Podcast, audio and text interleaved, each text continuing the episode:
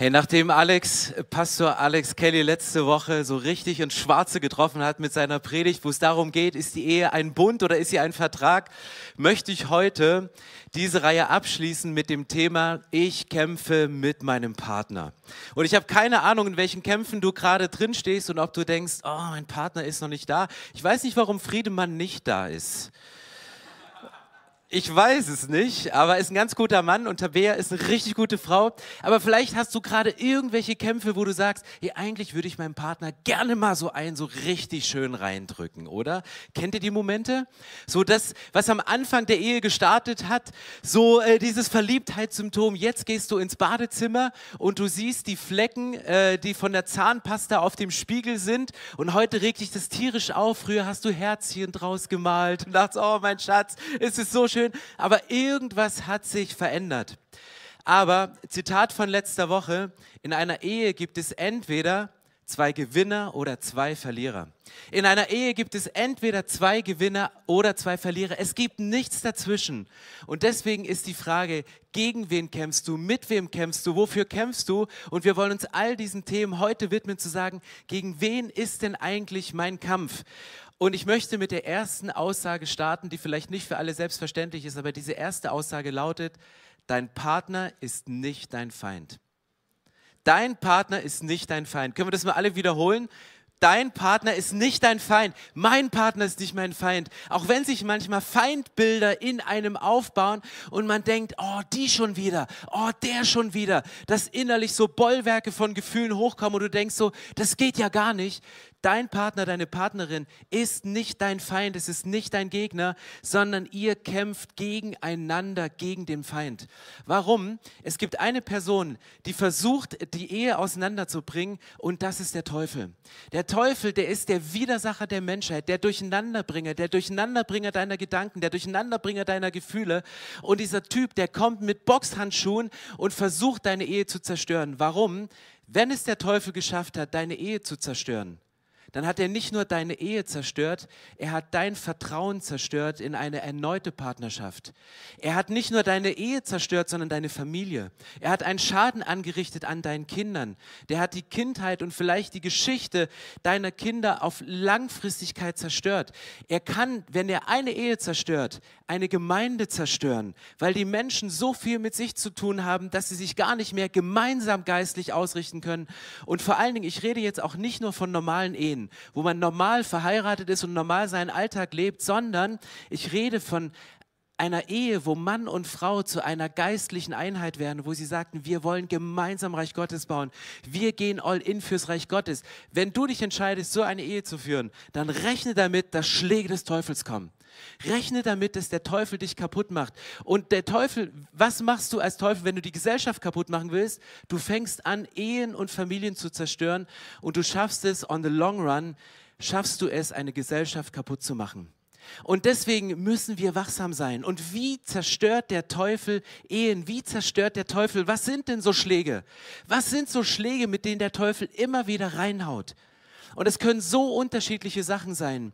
Das kann zum Beispiel der Moment sein, wo du gerade jetzt vor dem Sommer merkst, sagst, wir würden gerne als Familie gerne in Urlaub fahren, weil wir brauchen diese Zeit der Erholung aber ihr könnt euch nicht leisten, in den Urlaub zu fahren, weil ihr irgendwann mal ein Haus oder eine Wohnung gekauft habt und die Kreditlast gerade so auf euch lastet, dass das Geld nicht reicht für einen Urlaub. Und dann kommt der Teufel und sagt, ja, du wolltest doch das Haus. Du wolltest doch das Haus. Ja, du hast doch gesagt, dein Job ist sicher. Bam, bam, bam. Immer schön in die Fresse rein. Immer schön drauf. Das kann eine Nebenkostenabrechnung sein. Das kann der Verlust eines Kindes sein, was ich niemandem wünsche und wo ich weiß, wie groß der Schmerz ist, wenn du ein Kind verlierst. Das kann zu viel Arbeit sein, wenn der eine von beiden unterwegs ist und immer sagt, du bist ja nie da. Du bist ja nie für mich da. Ich erziehe die Kinder alleine. Ich kümmere mich um den ganzen Haushalt. Die Momente, wo du merkst, ey, ich bin eigentlich, ich wollte einen Liebhaber, aber ich bin mit einem Workaholic verheiratet. Schläge des Teufels, die immer und immer wieder in deinem Leben hineinkommen. Aber wisst ihr was?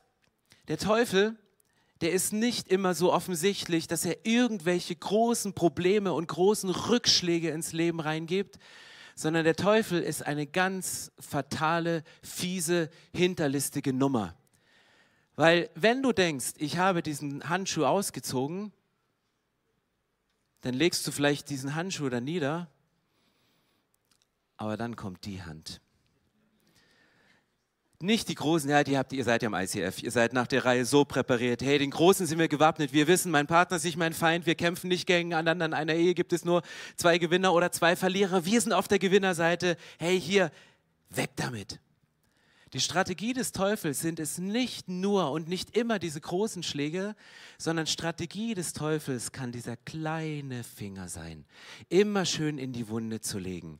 Gar nicht subtil die Angriffe zu sagen, sondern so unterschwellig, so respektlos, so lieblos. Einfach mal ein Satz, ach, hast du wieder vergessen, das Auto abzuschließen gestern? Immer schön den Finger in die Wunde. Und wisst ihr, warum es so hinterlistig ist? Weil der Teufel versucht manchmal mit diesem Handschuh, du stehst da, du bist gerade in einem Streit drin und er tippt dir ganz kurz auf die Schulter und in dem Moment vergisst du alles, was du gehört hast, dass dein Partner nicht dein Feind ist und dann ziehst du den Handschuh an und dann schlägst du auf deinen Partner ein. Ob das verbal ist oder mit der Faust, du schlägst auf deinen Partner ein, nur weil einer hinter dir steht und auf die Schulter klopft und sagt mal, hey, glaub dem nicht, ich bin nicht der Feind, weil der Teufel versucht eins, er versucht sich hineinzuschleichen in eine Situation, diese Situation kaputt zu machen und dann unbemerkt sich wieder rauszuschleichen, dass keiner merkt, was hier eigentlich in der unsichtbaren Welt zugange ist. Und auf einmal siehst du dich und deinen Partner doch als Gegner und als Gegnerin und du ziehst den Handschuh an und der Teufel ist ein fauler Sack, der lässt dich die Arbeit für ihn machen. Mit den Boxhandschuhen. Während er schön in der Wunde noch mal ein bisschen tiefer geht. Und ich möchte nicht sagen heute, dass wir dem hilflos ausgeliefert sind. Ich möchte nicht sagen, dass wenn eine Ehe getrennt ist, niemand startet eine Ehe, eine Hochzeit und sagt, juhu, ich freue mich auf die Scheidung. Ich freue mich auf den Schmerz, der damit verbunden ist. Und es leiden immer beide. Es sind immer mehr Leute, die darunter leiden. Niemand startet doch so in eine Ehe.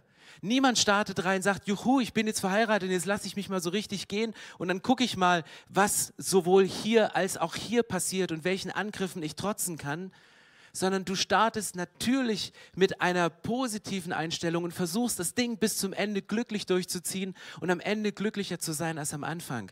Deswegen glaube ich, dass Heilung möglich ist. Deswegen glaube ich, dass Wiederherstellung möglich ist. Deswegen glaube ich, dass wir auch das äh, ablegen können. Aber wir müssen nicht, äh, wir müssen drauf schauen, was ist die Strategie des Teufels und wie können wir ihr begegnen. Was ist die Strategie des Teufels? In der Bibel, Petrus, 1. Petrus 5, Vers 8 steht, seid besonnen und wachsam und jederzeit auf einen Angriff durch den Teufel, euren Feind, gefasst. Wie ein brüllender Löwe streift er umher und er sucht nach einem Opfer, das er verschlingen kann. Diese Stelle hinlänglich bekannt und manchen löst sie, bei manchen löst sie Angst aus, weil wir denken so, oh, der Teufel ist ein brüllender Löwe. Aber das steht hier nicht. Der Teufel ist nicht ein brüllender Löwe. Er ist wie ein brüllender Löwe. Der kann nur brüllen. Er ist besiegt. Er ist von Jesus besiegt, aber brüllen kann er, röhren kann er, leise auf die Schulter klopfen, den wunden Punkt schön mit dem kleinen Finger immer wieder tiefer bohren, mal wieder einen Schicksalsschlag reinbringen. Das alles kann er noch, aber das ist Gebrüll. Und dann sagt hier der Autor vom Petrusbrief, seid besonnen und wachsam jederzeit. Ich glaube, dass unser Angriff nicht ein sichtbarer Angriff ist, sondern dass dieser Angriff aus der unsichtbaren Welt kommt. Deswegen müssen wir diesen Waffen des Teufels auch mit Waffen aus der unsichtbaren Welt begegnen, weil wir es mit dem menschlichen, mit der sichtbaren Welt nicht schaffen, sondern das ist ein geistlicher Kampf. Das ist ein geistlicher Kampf, nicht aus Fleisch und Blut. Und deswegen müssen wir uns schützen. Es gibt ein schönes Zitat aus einem Marvel-Film, ich lese euch das mal vor. Ein von Feinden gestürztes Imperium kann wieder aufgebaut werden, aber eines, das von innen zusammenbricht, ist für immer tot.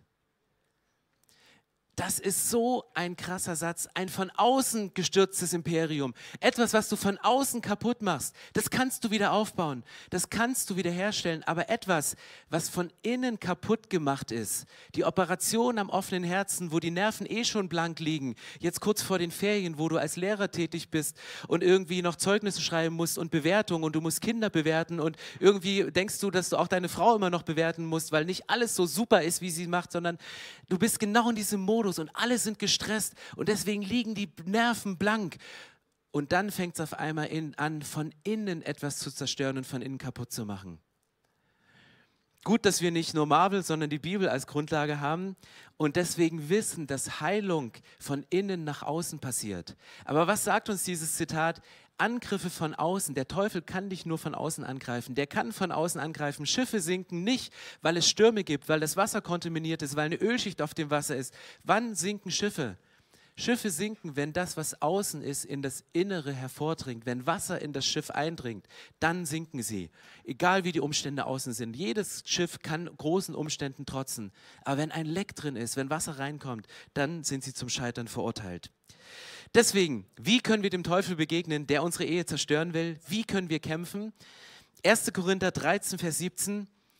Die Liebe erträgt alles, verliert nie den Glauben, sie bewahrt stets die Hoffnung und bleibt bestehen, was auch geschieht dieser Vers so oft auf Hochzeiten gebraucht. Vielleicht ist es sogar dein Trauvers und du denkst so, ja, den habe ich schon mal gehört, aber wir haben es nicht geschafft, das zu leben. Wir haben es nicht geschafft, uns gegenseitig zu ertragen, weil ich ertrage mein Gegenüber nicht.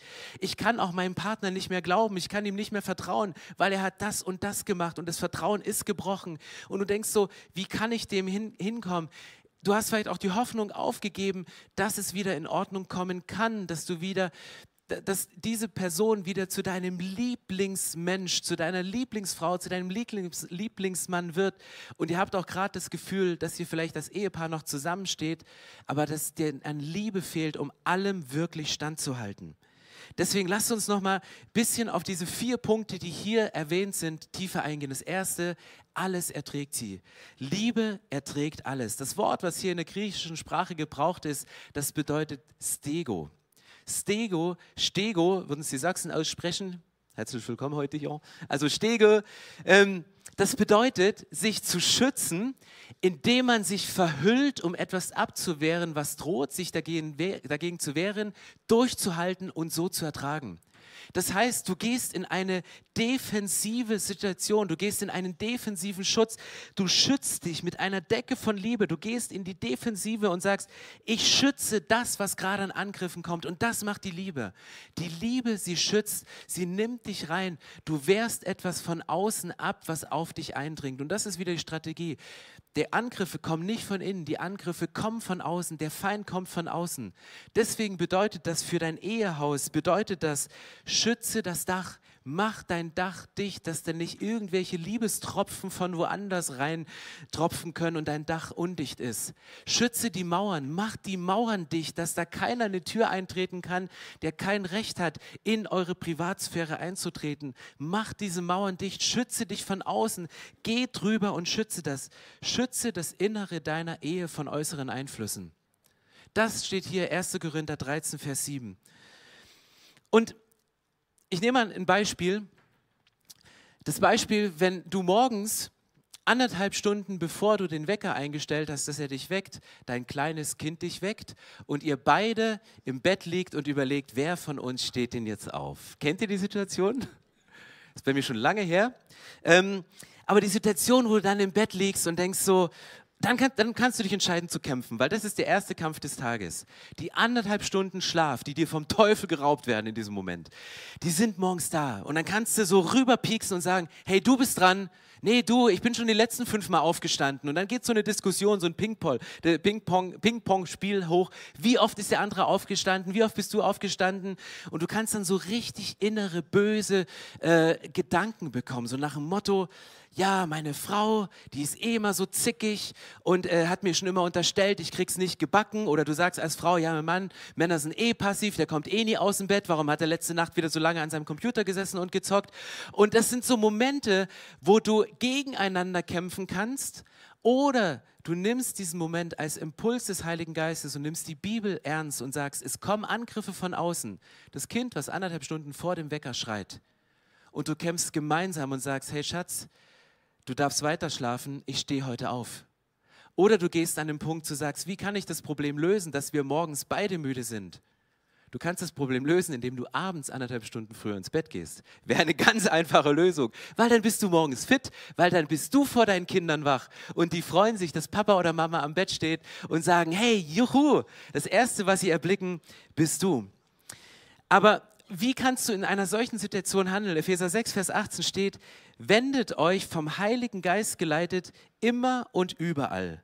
Morgens anderthalb Stunden vom Wecker klingeln, mit Bitten und Flehen an Gott Lasst dabei in eurer Wachsamkeit nicht nach, sondern tretet mit Ausdauer und Beharrlichkeit für alle ein, die zu Gottes heiligem Volk gehören die Worte, die hier gebraucht sind.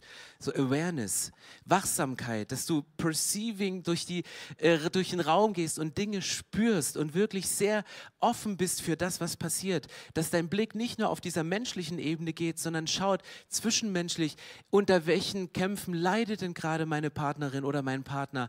Wo kann ich ihm oder ihr etwas abnehmen in den alltäglichen Momenten, weil du spürst als Frau oder Mann, hier spielt eine geistliche Komponente eine Rolle. Ich bin wachsam langsam und ich kämpfe da drin. Und kennt ihr die Momente, wo du sagst, ähm, ihr seid mitten in einem Streit und dann denkst du auf einmal, ey, was ist denn jetzt los? Was geht denn hier gerade ab? Könnt ihr euch an die legendäre Predigt von Katrin und mir erinnern vor zwei oder drei Wochen?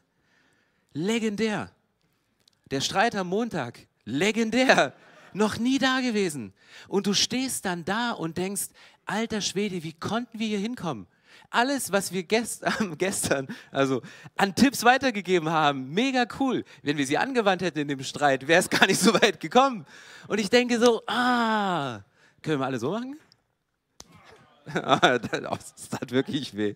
Ich hätte mal den Handschuh nehmen sollen, das täte nicht so weh. Genau. Ich muss ein bisschen auf die Tube drücken hier. Okay. Ähm, also keine persönlichen Beispiele mehr, das macht es einfach nur. Äh, nein. Das sind die Momente, wo du sagst, wie nimmst du sie wahr? Ist dann der Partner oder deine Partnerin der Feind oder bist du wachsam in dem Moment? Und einer von beiden, vielleicht nicht immer beide, aber dass einer von beiden diese Momente, wo du sagst, wie sind wir hier hingekommen? Wie haben wir uns hier hineinmanövriert in diesen Streit? Wie, was kon wie konnte das nur passieren? Kannst du sowas wahrnehmen als Impulse vom Heiligen Geist, dass der Heilige Geist dir ohne Handschuhe auf dein Herz klopft und sagt, hey, stopp, dein Partner ist nicht dein Feind. Ihr kämpft nicht gegeneinander, sondern ihr kämpft gemeinsam gegen Angriffe von außen, die versuchen, die Ehe, die Familie, die Gemeinde, die Gesellschaft kaputt zu machen. Und dann hast du einen gemeinsamen Feind und dann wirst du von Gegnern zu Verbündeten. Und das sind die Momente, die super schwer sind. Es ist leicht darüber zu reden jetzt. Aber in dem Moment, das als Impuls des Heiligen Geistes wahrzunehmen, wie es hier steht Vers 6, Vers 18, mit einer hohen Wachsamkeit da reinzugehen. Und sich nicht zu rechtfertigen. Wir, wir, wir sind so schnell im Rechtfertigen. Also, ich sag mal, wir Männer, ich Mann.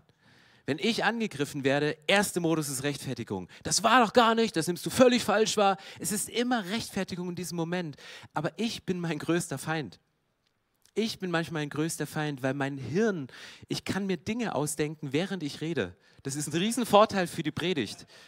Wenn der Heilige Geist es übernimmt und das macht, es ist fatal für ein Streitgespräch, wenn du währenddessen die Situation verbal sehr geschickt veränderst zu deinen Gunsten. Und da gehst du vielleicht als Gewinner raus, aber in einer Ehe gibt es entweder zwei Gewinner oder zwei Verlierer. Und ich muss mir Grenzen setzen.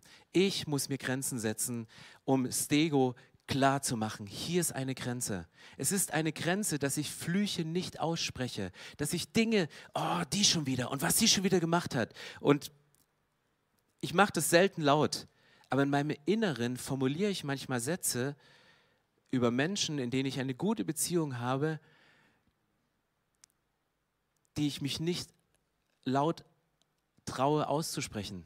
Aber ich glaube, dass auch innere Sätze, die du dir immer wieder sprichst, etwas machen mit dem Blick, den du über deine Partnerin, über deinen Partner hast. Und deswegen lasst uns diese Grenze setzen und Stego, Dinge einfach als ganz klare Wand machen. Das zweite ist, in jeder Lage glaubt sie. Liebe ist das Beste, Liebe ist bereit, das Beste in einer Situation zu sehen, Liebe ist bereit, immer vom Besten auszugehen. Was bedeutet das der Lage Liebe alles glaubt. Vom Besten auszugehen, dass der Partner nicht gegen dich ist, sondern dass du hinausgehst. Ich habe euch was mitgebracht und zwar gibt es ein Buch, was von demselben Autor geschrieben ist wie dieser Strengths Finder. Ihr kennt diesen Strengths Finder, wir machen den mit allen Mitarbeitern, mit Leitern in unserer Kirche, wo es darum geht, deine Stärken herauszufinden, wer du bist, was du kannst und wie du diese Stärken im Reich Gottes am besten einsetzen kannst. Und Marcus Buckingham, er hat mit einem anderen Autor ein Buch geschrieben, The One Thing I Know diese eine Sache, die ich wissen muss. Und er hat Paare untersucht, warum die einen Paare glücklich sind und die anderen Paare nicht glücklich sind. Und dann kommt er zu einem ganz, ganz interessanten ähm, Conclusio, zu einer Zusammenfassung. Und er sagt, die Paare, die sehr depressiv, schwermütig und scheidungsnahe sind, sind die, die dem anderen sehr oft die Schwächen vorhalten und die sehr hart mit sich ins Gericht gehen. Und dann sagt er, denkt man logischerweise, dass die Paare, die glücklich sind, dass das die sind, die um die Schwächen des Partners wissen und sie abfedern und ergänzen und sagen, okay, da hast du eine Schwäche, das ist meine Stärke, ich kann dich ergänzen, die ihre Stärken auch gegenseitig leben und versuchen, so Stärke und Schwäche des jeweiligen Gegenübers auszugleichen. Und dann sagt er, glückliche Paare machen nicht nur das, sondern die gehen sogar einen Schritt weiter, die gehen sogar einen Schritt drüber. Und er sagt, das sind Paare, wo der eine über den anderen etwas ausspricht, was noch nicht mal der Partner glauben kann. Das heißt, der Mann hat über der Frau was ausgesprochen, die ist so und die ist so und die kann das und sie macht das so und die Frau stand daneben, von wem sprichst du? Das bin ich nicht. Die Frau spricht über den Mann, ey, mein Hero, mein Held und die Muskeln und Bam und Ding. Und der Mann sagt, hä? Hat die zu viel Romane geschaut oder so? Sie spricht nicht von mir. Er sagte, dass die Paare, die idealisieren, die diese rosarote Brille, die sie am Anfang der Beziehung aufhatten, die mit dieser rosaroten Brille durchs Leben gehen und sagen, ich sehe meinen Partner viel, viel positiver, als er ist und ich spreche das ihm gegenüber aus.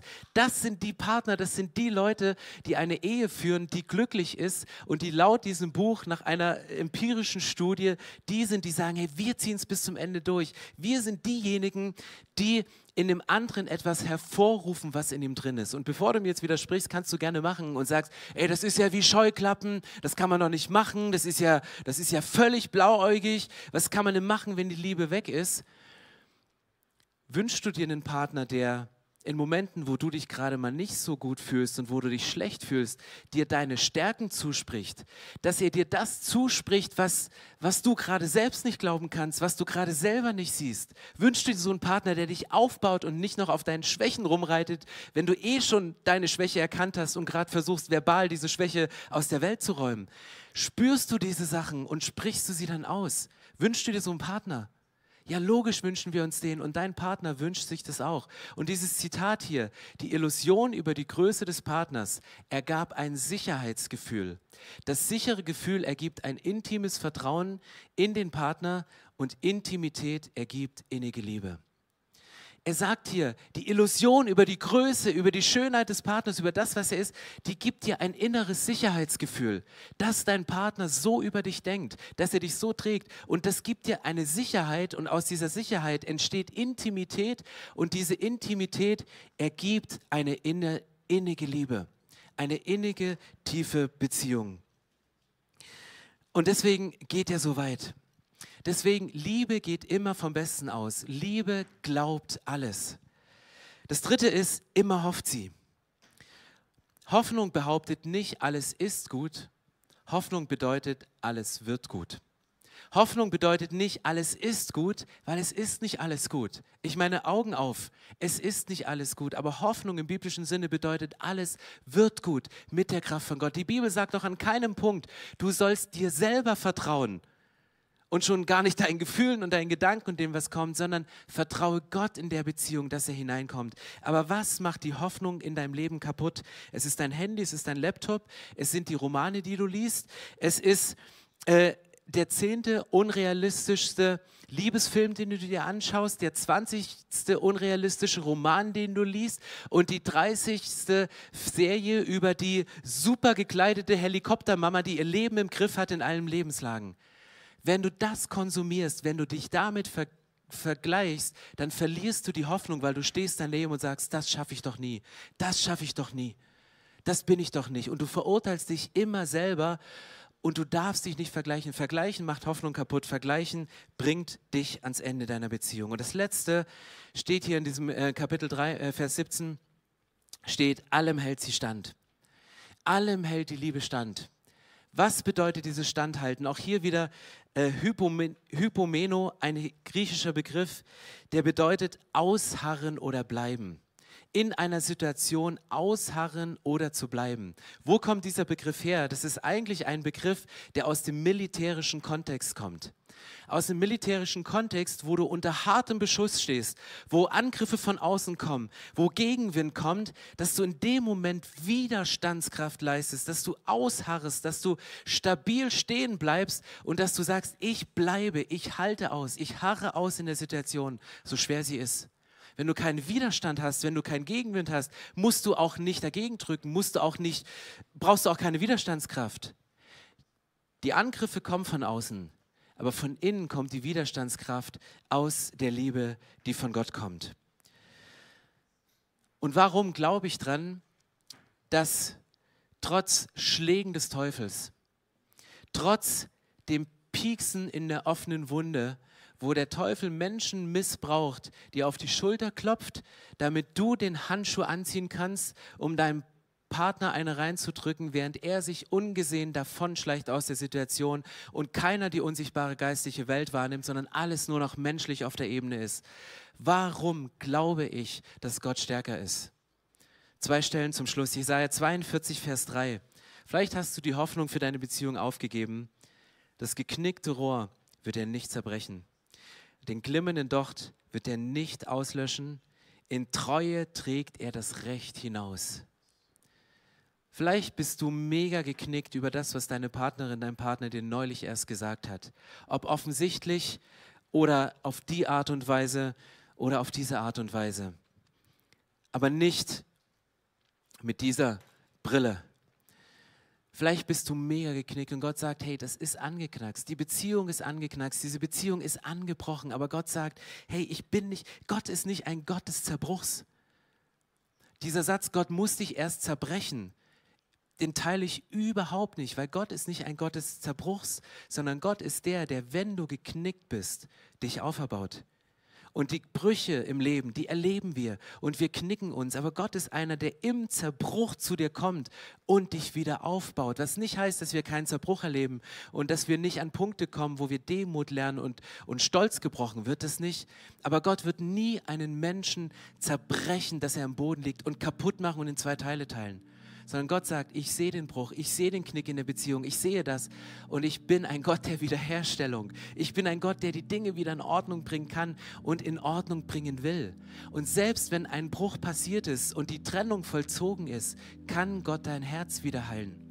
Er kann den Schmerz, der bei beiden und darüber hinaus bei Personen, die von betroffen sind, ausgelöst worden ist, Gott kann diesen Schmerz heilen. Gott kann Generationen Flüche, Generationen Muster brechen und wiederherstellen in etwas Gesundes. Das erleben wir gerade in den letzten Wochen und Monaten, als wir als gesamte Kirche Get Free gemacht haben, dass wir merken, Wiederherstellung passiert und Dinge, die über Muster in der Vergangenheit gelaufen sind, gebrochen sind. Und vielleicht hast du den Schmerz einer Trennung, den Schmerz, dass etwas zerbrochen ist, noch durchmachen müssen. Aber du hast die Chance, das für die nächsten Generationen zu brechen, in der Art und Weise, wie du an die Sachen rangehst. Und deswegen, wenn du 1. Korinther 13, du kannst ihn lesen mit dem Wort Liebe, Du kannst ihn aber auch lesen, indem du für das Wort Liebe Gott einsetzt. Und Gott ist immer an deiner Seite. Gott ist immer bei dir. Gott ist immer an deiner Seite. Und ich lese das nochmal vor, 1. Korinther 13. Weißt du, du kämpfst den guten Kampf für deine Beziehungen, in denen du drin stehst. Aber du kämpfst nicht allein, sondern Gott ist bei dir. Mit der Liebe, die er dir gibt und als Fighter, der sagt, hey, ich bin stärker, weil ich habe den Feind, der noch so tut, als würde er brüllen wie ein Löwe. Ich habe ihn bereits besiegt. Und deswegen lass mich nochmal den Vers vorlesen. 1. Korinther 13, Vers 7. Gott ist geduldig mit dir. Gott ist freundlich zu dir. Gott kennt keinen Neid. Er spielt sich nicht auf. Gott ist nicht eingebildet. Er verhält sich nicht taktlos. Er sucht nicht seinen eigenen Vorteil. Gott verliert auch nie die Beherrschung. Gott trägt dir nichts nach. Er trägt ans Kreuz. Er freut sich nicht, wenn dir Unrecht geschieht, aber wo die Wahrheit siegt, freut er sich mit. Alles erträgt Gott. In jeder Lage glaubt er.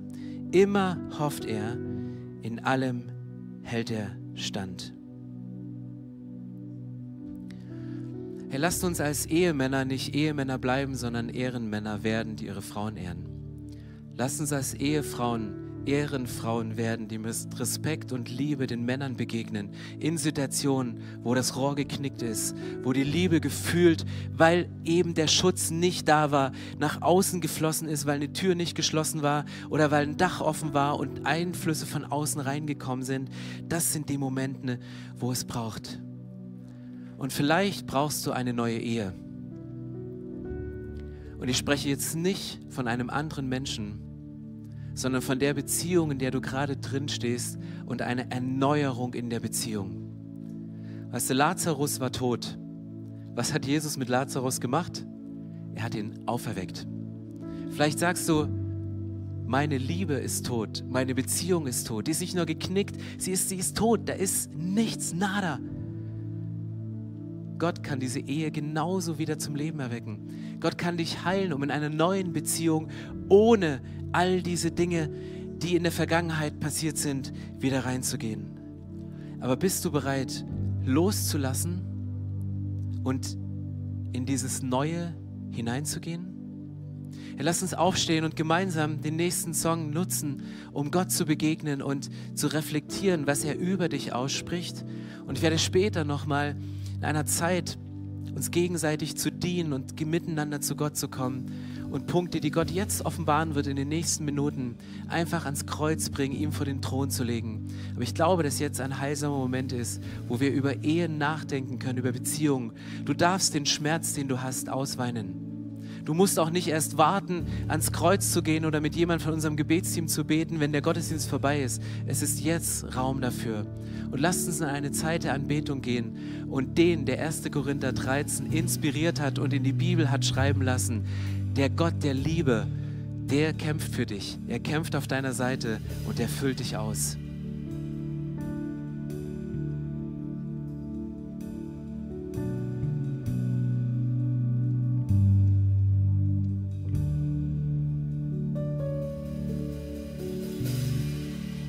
Ein starker Wind hast du Leben in mich ein.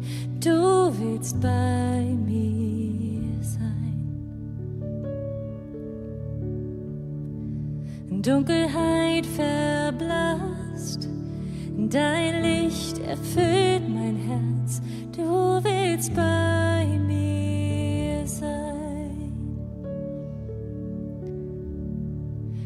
dir alles hin, was ich verberge, wirst du nicht heilen. Du, ich will bei dir sein. Du nimmst meinen Schmerz, meine Sorgen ganz auf dich. Oh,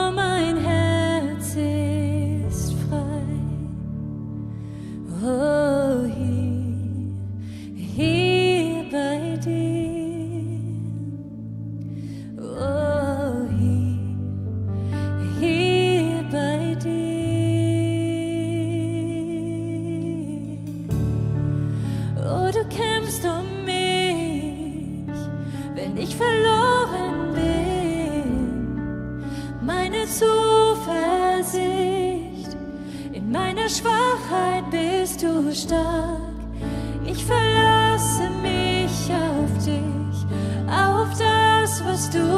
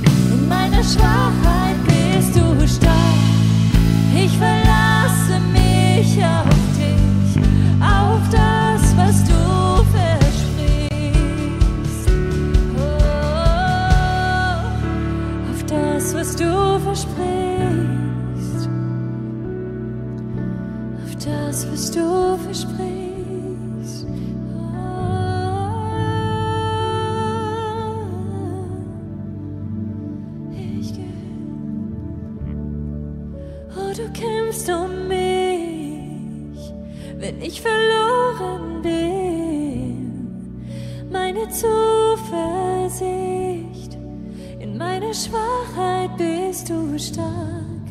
Ich verlasse mich auf dich, auf das, was du versprichst. Herr Jesus, dieser Raum ist gefüllt mit deiner Gegenwart, er ist gefüllt mit deinem Heiligen Geist. In diesem Raum ist eine Atmosphäre von Transparent, Transparenz, von Authentizität, von Reinheit und Klarheit. Und ich hatte gerade während des Liedes zwei prophetische Eindrücke. Das eine war das Wort Liebesentzug. Vielleicht hast du als Person als Strafe Liebesentzug bekommen und es prägt dein Gottesbild. Dass du das Gefühl hast, du kannst vor Gott nicht ehrlich sein, du kannst vor Gott nicht authentisch sein, du darfst Gott nicht die Dinge sagen, die du erlebt hast und deinen Schmerz nicht mit ihm teilen. Weil du Angst hast, dass du mit Liebesentzug von Gott bestraft wirst. Aber wenn Gott eins ist, dann ist es Liebe, die er nicht entzieht. Und ich will dir das als Frau oder Mann nochmal zusprechen. Gott liebt dich über alles. Sein Herz steht über deinem Leben.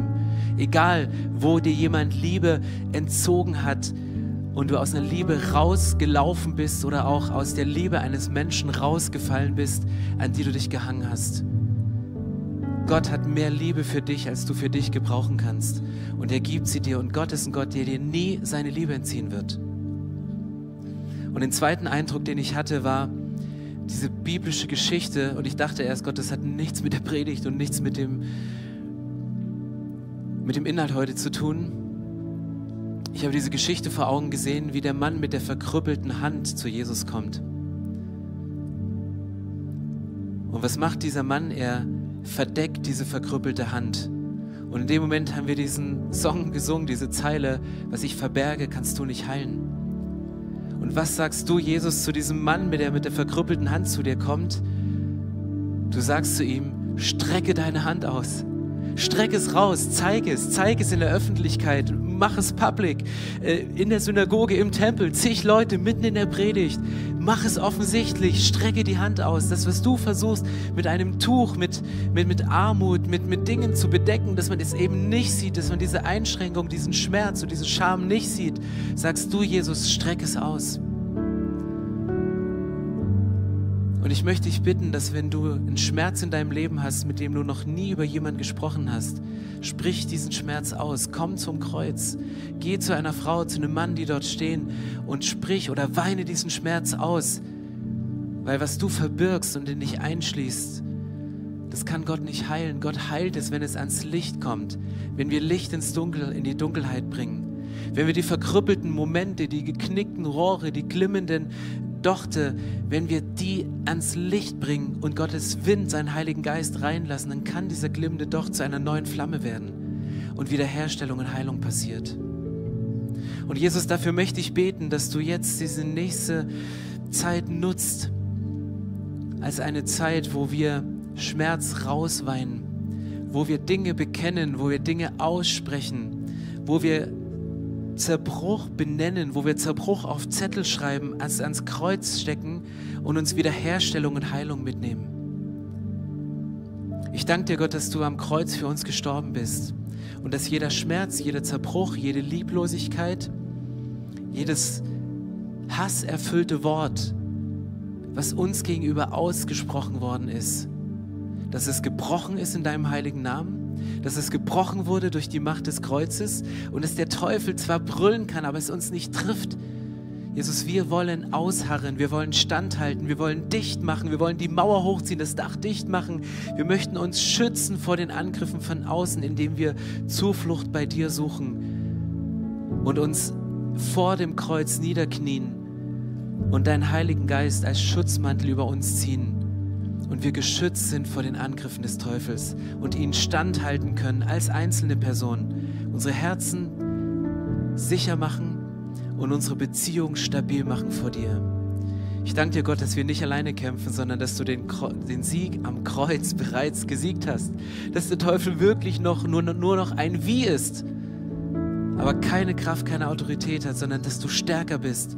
Und wenn wir uns mit dir verbünden, dann sind wir gemeinsam mit unserer Partnerin, mit unserem Partner Verbündete im Kampf gegen einen größeren Feind. Mach uns darin stark, hilf uns zu siegen, hilf uns den Sieg davonzutragen, den Sieg in Anspruch zu nehmen und in den Sieg hineingehen. Weil wir sind sicher, dass wir gerettet sind. Wir sind gerettet in dir. Und lasst uns die nächste Zeit nutzen, einfach vor Gott und in seiner Gegenwart zu sein diesen Raum erfüllt zu lassen mit diesem Siegesruf, dass wir gerettet sind. We are saved. Amen. So schön, dass du dich von zu Hause oder unterwegs dazugeschaltet hast, um eine unserer Predigten zu hören. Wir haben dafür gebetet, dass dein Glaube gestärkt wird, dass du neue Hoffnung bekommst und dass deine Liebe erneuert wird. Und wenn das passiert ist durch diese Predigt, dann abonnier doch den Kanal, teile ihn mit deinen Freunden und werde Teil dieser Kirche. Und wenn du sagst, darüber hinaus möchte ich diese Kirche gerne im Gebet und finanziell unterstützen, dann teilst du mit uns einen Traum. Und wir haben einen Traum, dass diese Botschaft von Gottes Liebe und von dem Glauben an ihn nicht nur hier in Berlin bleibt, sondern über die Grenzen der Stadt, über die Grenzen des Landes weit hinausgeht. Dann machst du das mit deinem Gebet, mit deiner Spende möglich. Vielen, vielen Dank, dass du Teil dieser Kirche bist und lass uns gemeinsam kooperieren, um das Reich Gottes hier in Deutschland zu bauen.